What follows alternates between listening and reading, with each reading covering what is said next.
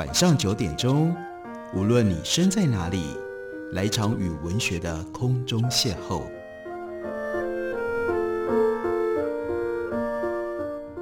杨照谈书，邀您一同遨游文学世界，认识古今中外的经典之作。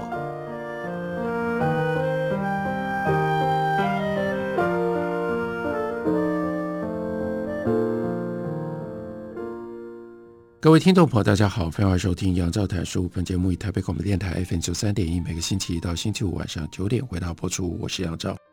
在今天的节目当中，要为大家介绍的，这是 Melanie Challenger 他所写的《忘了自己是动物的人类》。上周出版公司刚刚出版了从英文翻译过来的中译本。这本书原来的英文书名是《How to Be Animal》，就是要提醒人不要一直。想要跟动物区隔开来，我们一直拒绝承认自己是动物，我们一直故意忽略我们身上的动物性，有的时候会给我们带来非常严重、非常危险的后果。因为这本书在二零二零年出版，所以他就有机会以这一件到现在仍然在影响我们的事情，来作为其中一个重要的提醒。他说，许多动物趋向于社会性。这种现象被视为是演化上的重要的转折。从蝴蝶到狒狒，动物发现群聚起来更容易找到伴侣，还有更容易找到食物。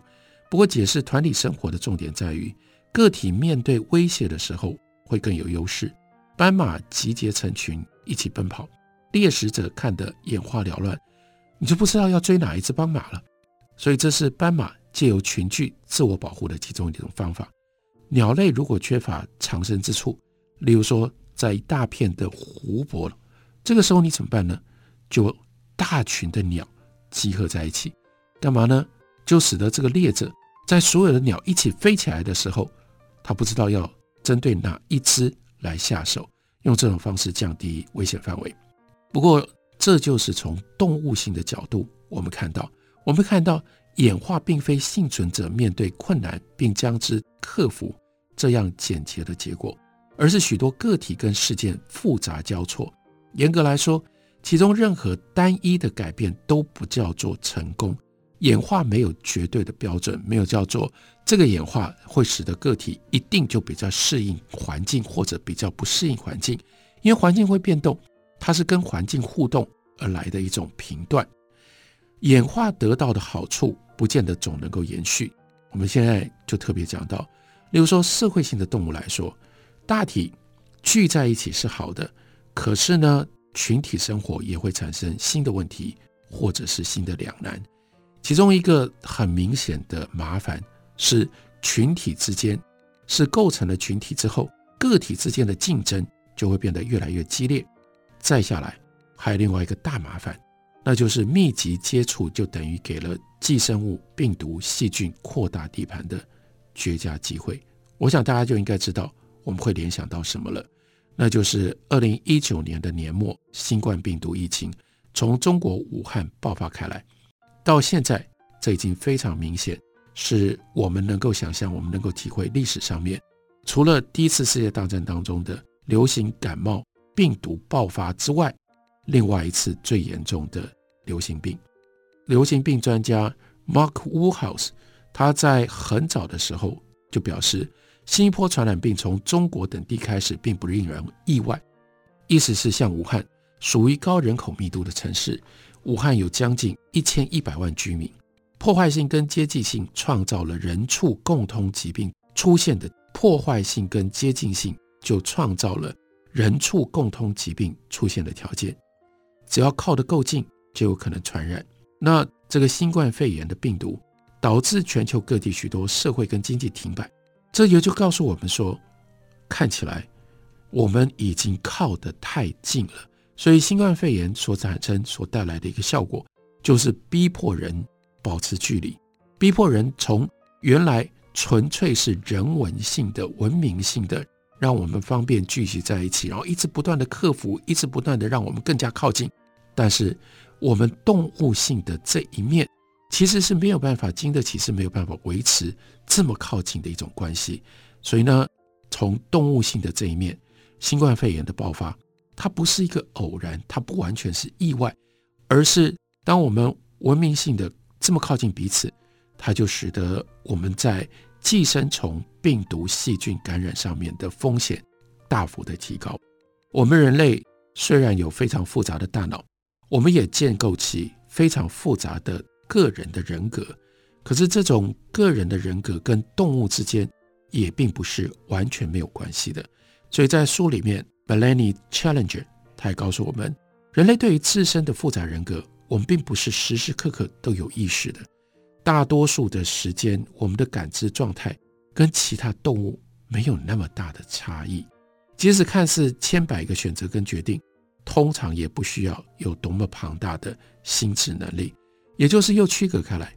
当然，人的大脑非常的复杂，跟动物有很大的差别。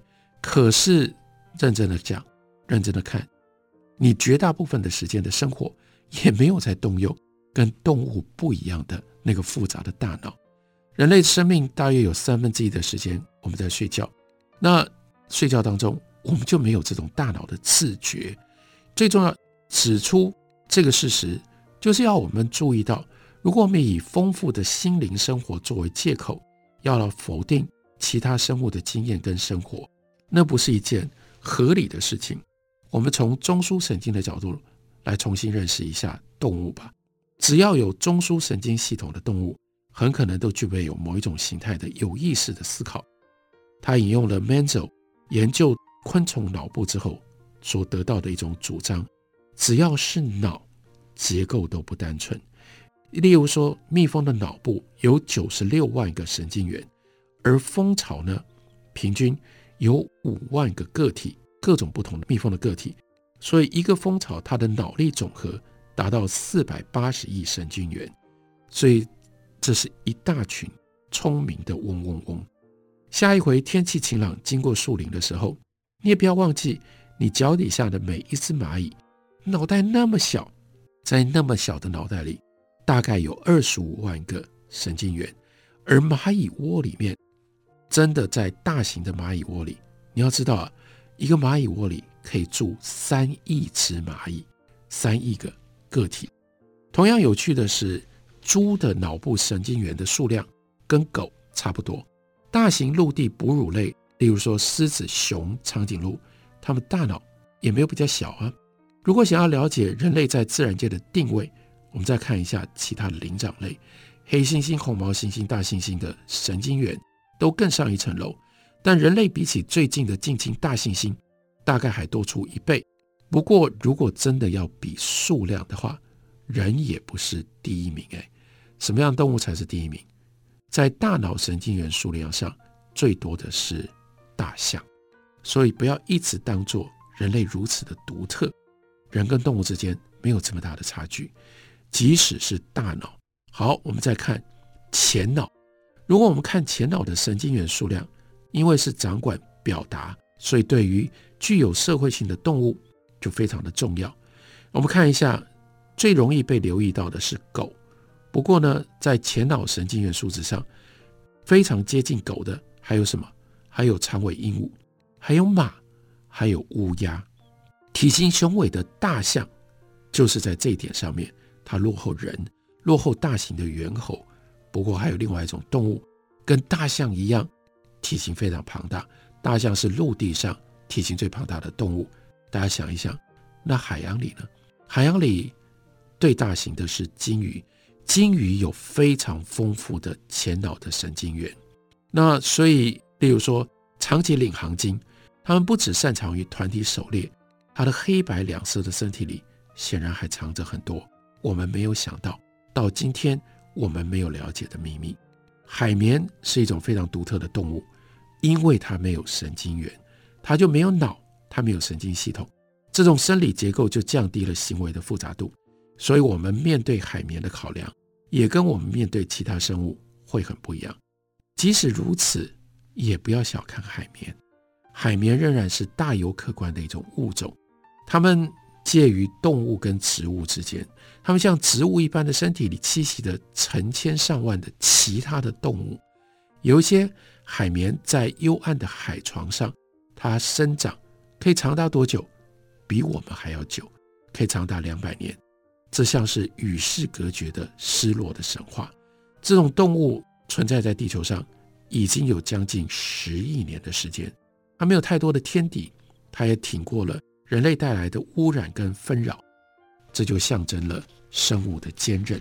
我们到底有什么样的资格，从我们自我中心的这种角度说，海绵没有什么样的价值呢？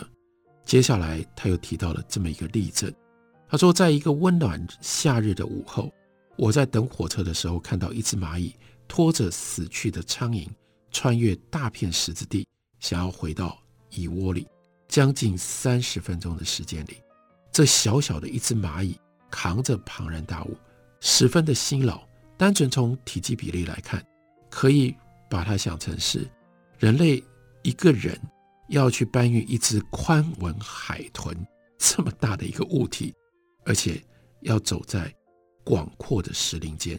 如果换作是你要去搬一只宽吻海豚，而且呢，你的周遭是非常广阔的石林，你会怎么做？这就是我们换这个角度。我们来思考，我们来比较，一只蚂蚁会怎么做？蚂蚁怎么做，又如何给我们带来关于我们自身动物性的思考呢？我们休息一会儿，回来告诉大家。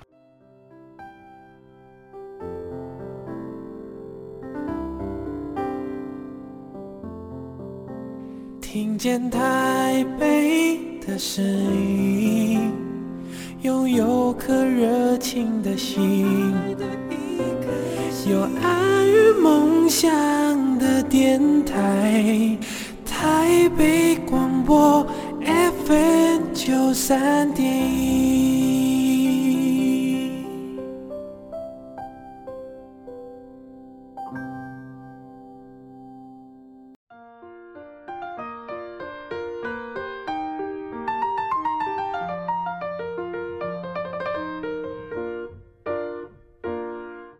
感谢您继续收听《杨照谈书》。本节目为台北广播电台 FM 九三点一，每个星期一到星期五晚上九点为大家播出到九点半。在今天的节目当中，为大家介绍的是忘了自己是动物的人类。我们要经常被提醒，我们跟动物没有那么大的差距，同时我们才比较有机会来善待动物世界，来善待我们周遭的这个自然的环境。在书里面，作者 Melanie Challenge 他就讲了。这样一段过程，他观察到的，在一个温暖夏日的午后，我在等火车的时候，看到一只蚂蚁拖着死去的苍蝇，想要回到它的蚁窝。将近三十分钟的时间里，小小的蚂蚁扛着庞然大物，非常非常的辛劳。如果用体积比例来投射的话，我们应该把它想象成为一个人，他搬运像宽吻海豚这么大的一个物体。走在广阔的石林当中，这只蚂蚁在眼前可以看得到，它遭遇了很多的障碍，但呢，它懂得要把苍蝇先藏起来，侦查地形，确认路线之后，再回头把食物带走。经过了它的形容叫做史诗一般的努力，在三十分钟之后，这只蚂蚁终于成功的把东西送进到蚁窝。这到底是本能？还是具有动态的智能。更重要的是，他要问我们：争辩到底是智能还是本能有意义吗？比小孩的小指甲还要小的生物，在不起眼的硕士堆一步一步跨越难关，这件事情我们应该要体会，它本身就太了不起了。我们的环境当中有很多的证据指向，智能跟直觉就是生态圈里面的常态，无论是否为本能。各个物种都展现出了难以量化的复杂程度，还有他们生存的技巧。为什么人类就是不愿意给他们更高的评价呢？例如说，他又引用了 Sue Savage Rumble 这位心理学家，他在 Yirkon 实验室指导黑猩猩使用键盘，结果呢，这些黑猩猩成功展现出自我意识。例如说，剑桥大学的科学家 Nikki Clayton，他就训练。乌鸦记忆，就发现他们能够判断某一些食物在五天之后会变得难吃。换句话说，没有语言的动物或许也具备情节记忆的能力。再来，还有鹦鹉专家 Irene Pepperberg，他开始研究脑类认知能力的时候，当时这个领域非常的冷门。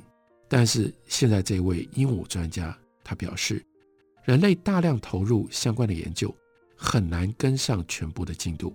研究初期对其他动物的智能变相过于严苛，因为研究者都担心会重演叫做“聪明的汉斯”的现象。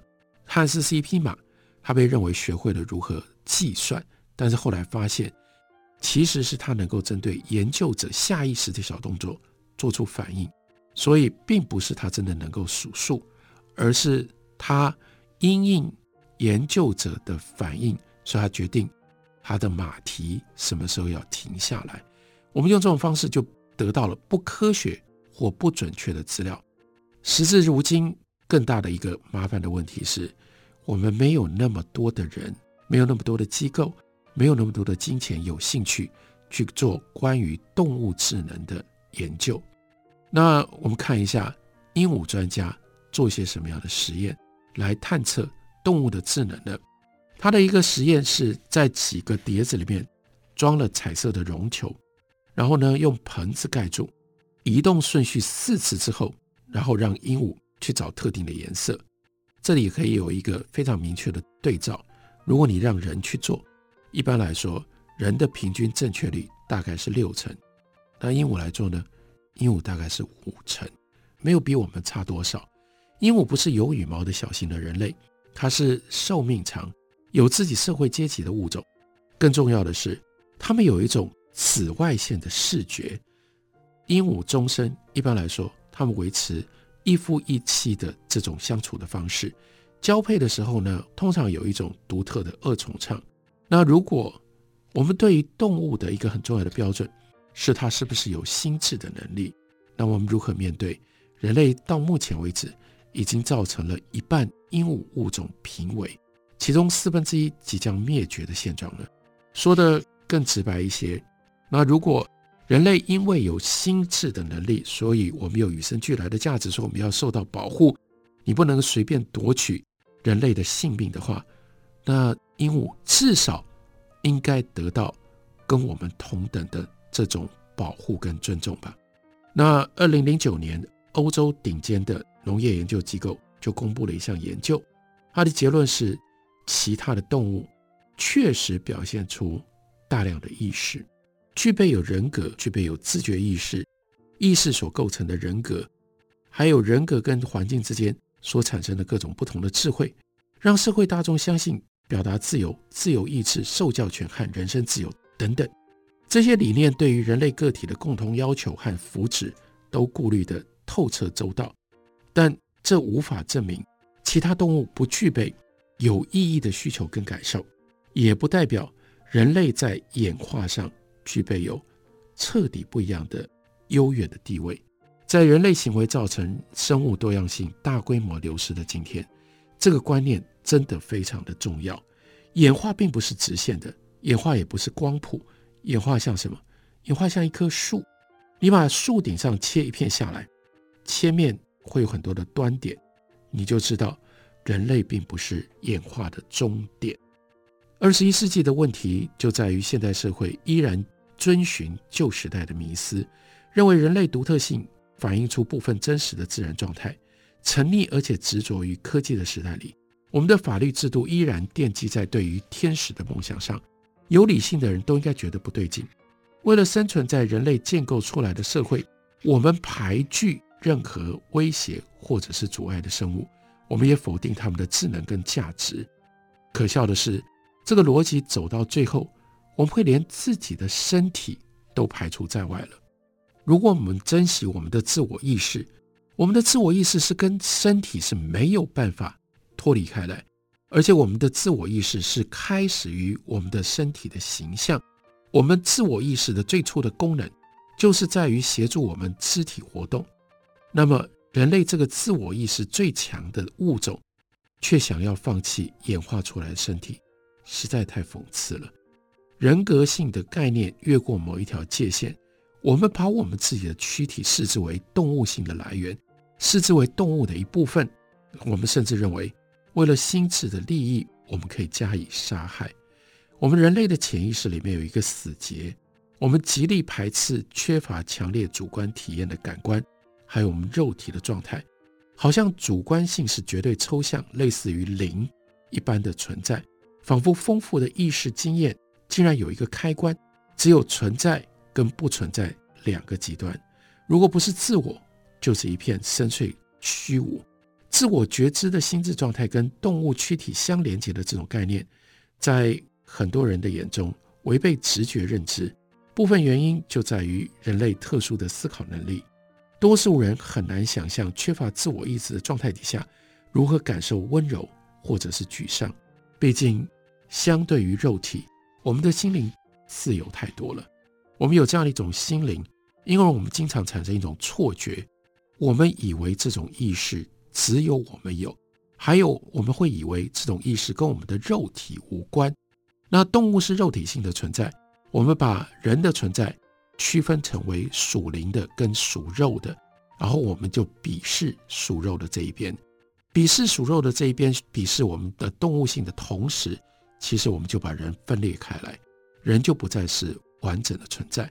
所以，当人跟动物性区隔得越开，它所带来的其中的一个代价，是使得人更难真正真切地认识自己，是使得人更难完整地活着。在书里面本来你 Challenger 另外提了一个非常有趣的一个现象，他说：“我们来看一下做梦，如果梦里面所看到的是跟你自己入睡的时候一模一样的房间，这应该会有一种很奇妙的感觉。”同样的帘子，同样的床，所有的细节惟妙惟肖，却只是在你的脑海的一隅，你放在枕头上那个脑袋颅骨内，它的电化学脉冲所构成的一种幻境。那个房间对其他人不可知也不可见，对于梦中人却是栩栩如生的体验。不止空间，包括触感、声音，跟他躺下入睡前所在的世界一样的真切。如果梦中人在房里面走动，却没有意识到自己有正在睡眠当中的身体呢？这个时候，他变成了梦里的幻影，物质内窜动的电流。这个时候，在他的意识上，他会一笑置之，不以为然，自称实在太荒谬。然而，身体随时可能受到噪音或者是光线的刺激而清醒，幻影瞬即消灭，整个梦境化为泡影，连痕迹都没有剩下来，这是最清楚的彰显，告诉我们，人不可能单纯只有意识。当你单纯只有意识，你在做梦的时候，你的肉体受到的刺激，那个意识就消失了，那个梦就不见了。梦里面所有的这些感知，不管它原来再怎么样栩栩如生，再怎么样充满了细节，你马上就知道，跟你的肉体的感官相比，那就是会消失的。既然我们的肉体相较于意识，它有这样更坚定的永恒性，我们怎么可能否定肉体单纯以意识而存在的呢？如果我们不能否定我们的肉体，我们又怎么能够把肉体所由来的这个动物性跟我们的生活、跟我们的生命彻底切割开来呢？因而，我们不能不聆听 Challenger 给我们的这个警告跟我们的提醒，记得我们要重新学习看到。自己动物性的这一面，更进一步，我们要重新学习 how to be animal，在人的世界里面保留动物性，同时也保留动物可以继续存在的空间跟权利。这本书中文翻译书名是《忘了自己是动物的人类》，介绍给大家，推荐给大家。明天同一时间我们再会。